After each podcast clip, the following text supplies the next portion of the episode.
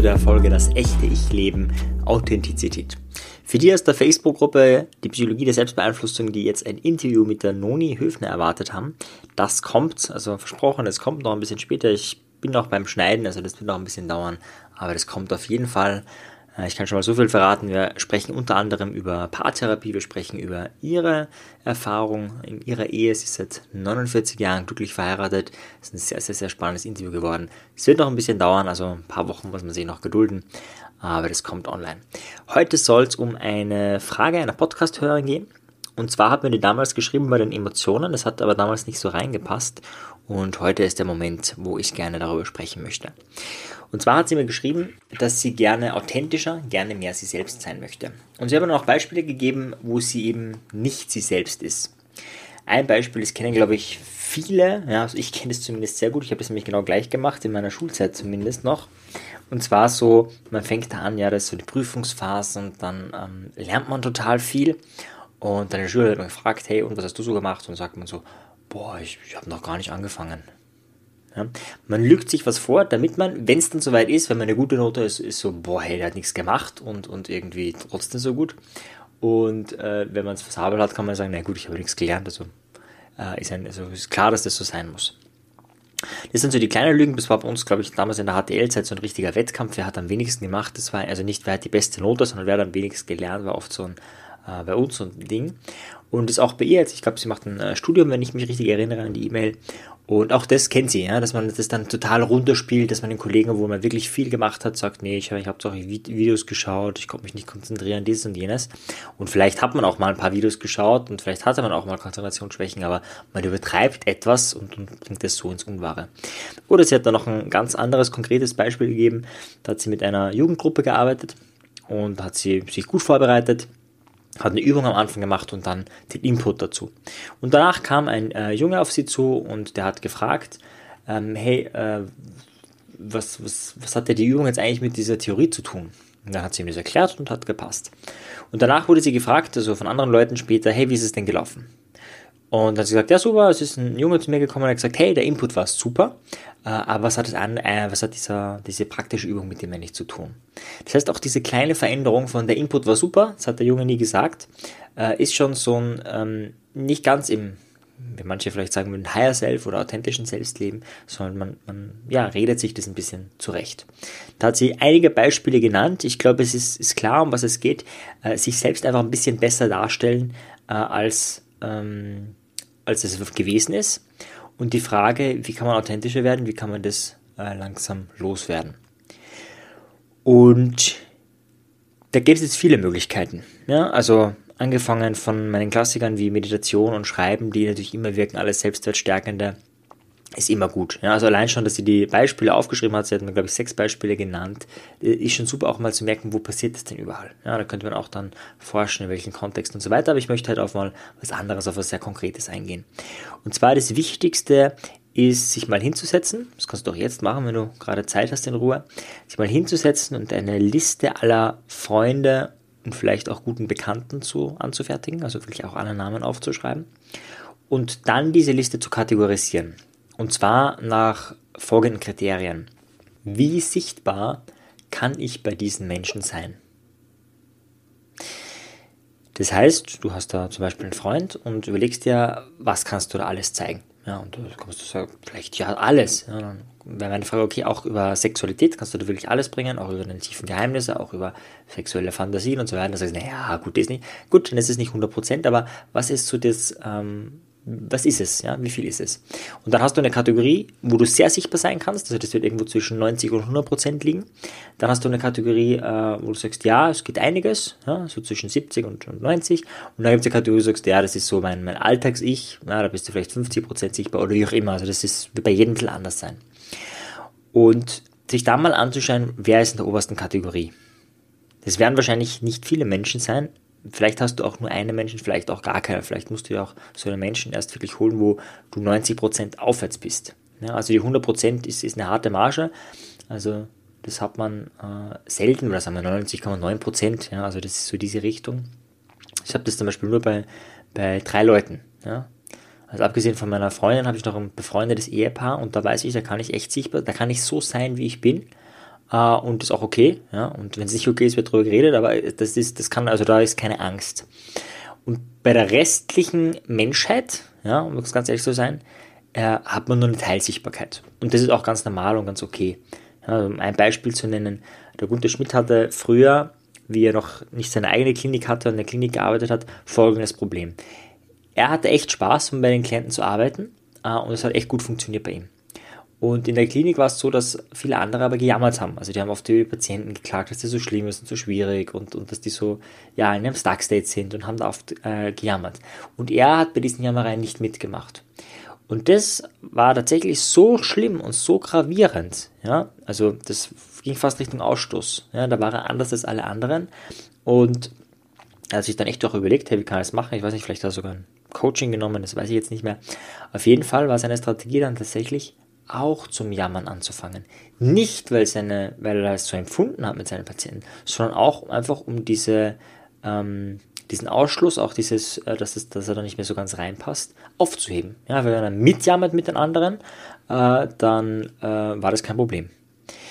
Jetzt könnte man sagen, boah, das kann man nicht machen, das ist ja nicht authentisch und so das geht's nicht. Also die Idee bei Authentizität ist nicht, dass du jeden Menschen, der dir begegnet, dein echtes Selbst in die, in die Nase rammst oder wie auch immer. Ja.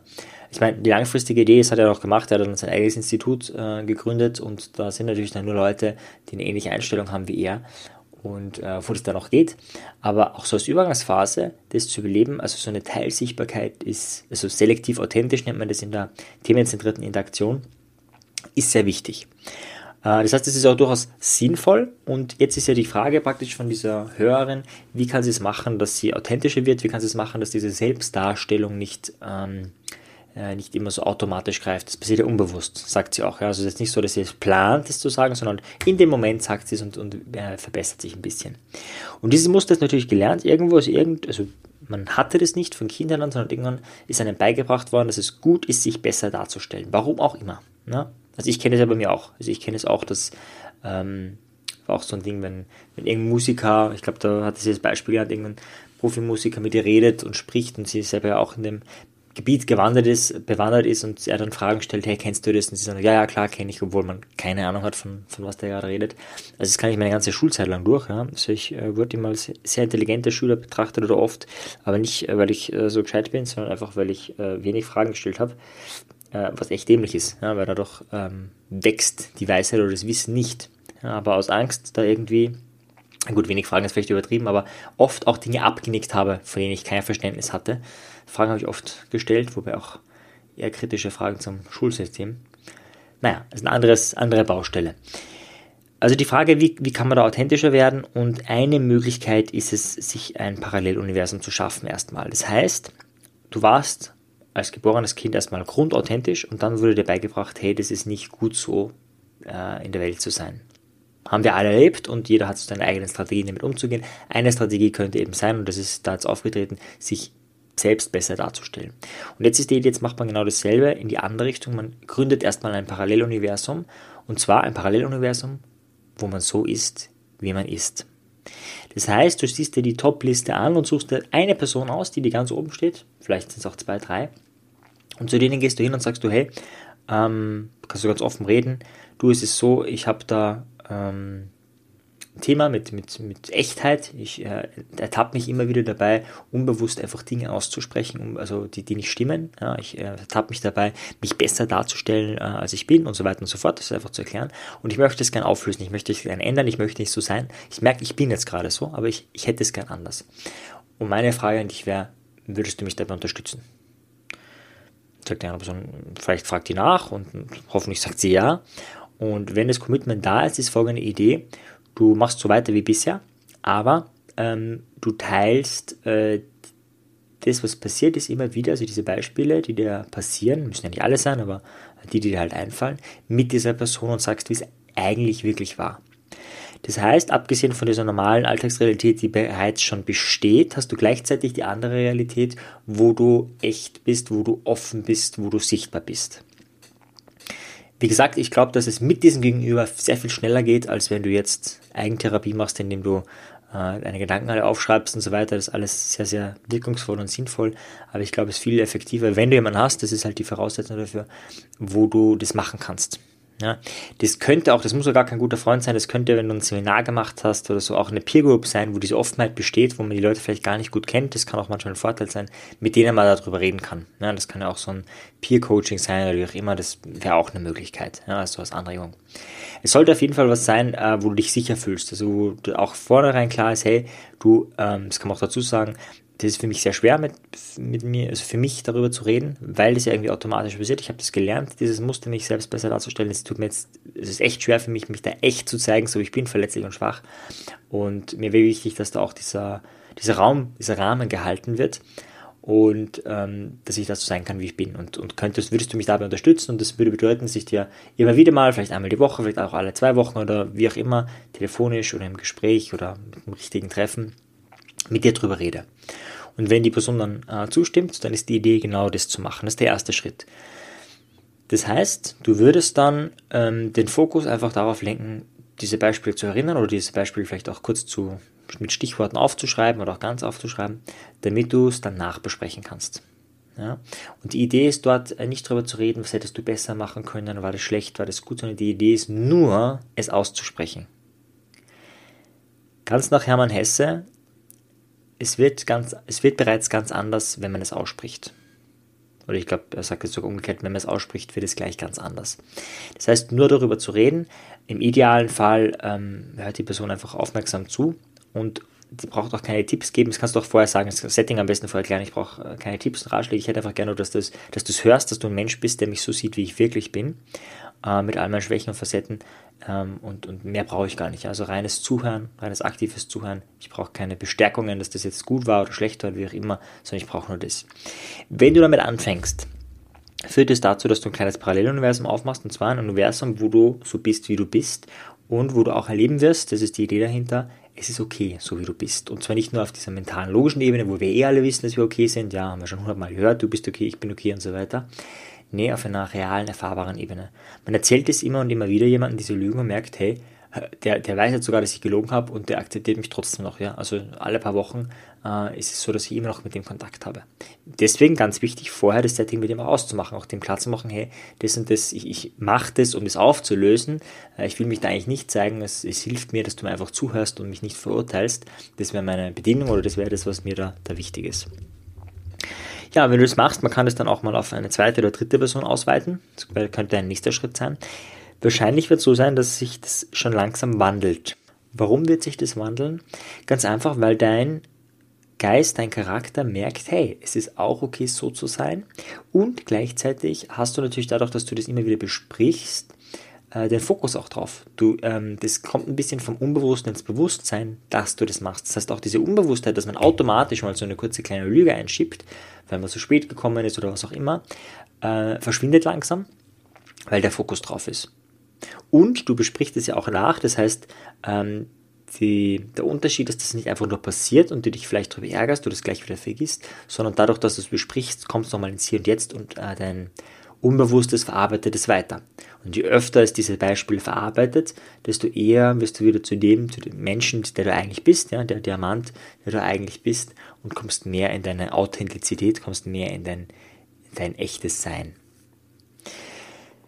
Ja, das ist es auch schon. Das kann auch schon die Lösung sein. Es kann natürlich auch sein, dass es das noch ein bisschen länger braucht. Ja? Also es kann auch sein, dass du irgendwann sagst, hey, okay, es geht mir zu langsam oder hey, okay, ich, ich merke, es geht schon besser, aber irgendwie würde ich das gern ähm, auflösen. Dann kann es auch sein, dass du sagst, naja, jetzt riskiere ich es mal. Jetzt nehme ich mal eine Kleinigkeit her, die vielleicht nicht ganz so tragisch ist, äh, wo ich gelogen habe oder irgendwas war und das sage ich einer anderen Person, die vielleicht nicht ganz oben ist auf der Liste oder vielleicht sage ich das jetzt auch jemanden, der, ähm, bei dem ich das gemacht habe, ja, der vielleicht sogar fremd ist. Ja. Das ist natürlich schon ein Risikoschritt, ja, also das ist schon etwas, ähm, das braucht eben das vertraute Umfeld, also dass du auch jemanden hast, der dich da hält, der dich dann, wenn es schief geht, weil das ist dann natürlich eine, eine Risikosache, äh, der könnte sich dann aufregen auch oder so. Wobei, ganz ehrlich, sehr unwahrscheinlich. Also die meisten werden das sehr bewundern, wenn das passiert ist und wenn dann jemand offen und ehrlich darüber reden kann und sagen kann, hey du, letzte Woche, ich habe da gesagt, dass äh, das alles total super gelaufen ist und so weiter. Äh, ich müsste jetzt ganz ehrlich sagen, ich habe gelogen. Also es ist, äh, mir ging es da schlecht, äh, es dies und jenes hat nicht funktioniert. Äh, ich wollte nicht, dass du schlecht von mir denkst und deswegen habe ich äh, für mich in dem Moment zu einer Notlüge gegriffen. Aber ich habe darüber nachgedacht und äh, fand es falsch und deswegen möchte ich dir sagen, dass ich da äh, nicht ganz die Wahrheit gesagt habe. Das ist natürlich ein harter Schritt, darum ist es auch ein späterer Schritt, aber das könnte ein nächster Schritt sein, um mehr zu sich selbst zu kommen. Das heißt, anderen Menschen sich selbst mehr zuzumuten. Das ist die Idee, da soll es hingehen. Das ist eine starke, gute, wichtige Persönlichkeitsentwicklung. Also wenn du das schaffst, bist du vielen Menschen voraus, weil sich selbst zuzumuten, wenn man wirklich ist, ja, mit seinen Schwächen und mit seinen Verletzlichkeiten, das ist etwas, das schaffen wenige. Also da bist du dann, wenn du das machst, ganz vorne dabei. Das heißt, wenn es dir schwer fällt, ja, also das ist ganz natürlich. Äh, da muss man kein großes Trauma oder keine große Wunde haben, gerade in unserer Gesellschaft äh, oder in unserem System, sage ich mal, wo, wo es einen ganz klaren Mainstream-Rahmen gibt und den Rest, wo man weiß, es gibt Schwarz und es gibt Weiß. So in diesem dualen Denken ist es oft ganz schwer, man selbst zu sein. Das heißt, ich ermutige dich, das einfach mal auszuprobieren wie gesagt, erster Schritt, erstmal die Liste an Menschen zu machen, zu schauen, wer äh, ist denn da ganz oben, bei wo kann ich denn möglichst transparent sein, wo kann ich denn ganz offen und ehrlich sein. Der zweite Schritt, mit dieser Person einen ja, Vertrag ist jetzt übertrieben, aber auszumachen, hey, ich hätte gerne, also wirklich das, das, Wichtigste ist, diesen Rahmen zu klären. Also nicht einfach nur mit dieser Person zu reden, sondern vorher zu sagen, hey, ich hätte ein Anliegen-Thema, dafür bräuchte ich dich ein paar Mal, äh, wäre das für dich möglich. Und dann auch zu erklären, warum, wieso, weshalb, weil dann kann sie den Rahmen, den du brauchst, nämlich einfach wirklich so zu sein, wie du bist, um das geht es ja, äh, bieten. Und wenn du das eine Zeit lang machst, kann es sein, dass es schon löst und wenn nicht, dann kannst du einen Schritt weitergehen und das auch auf andere Menschen ausweiten und so Schritt für Schritt mehr zu deinem Selbst kommen. Wenn dir die Folge gefallen hat, dann bewerte sie doch auf iTunes. Wenn du mehr möchtest, dann schau auf meinem persönlichen Telegram-Kanal Selbstbeeinflussung vorbei oder bei einer meiner Webinare, die interaktiv und kostenfrei sind. Diese findest du auf meiner Website, genauso wie das Audioprogramm, welches mit dem Gutscheincode Podcast günstiger zu erwerben ist. Wenn du wirklich Meisterschaft erlangen möchtest oder dir der Podcast einfach zu wenig ist, dann lade ich dich ein zu einem NLP-Seminar von mir persönlich oder zu einer NLP-Ausbildung. Schau einfach mal vorbei auf die Website. Ich freue mich auf dich. Bis bald. Dein Marian. Ciao dir. Tschüss.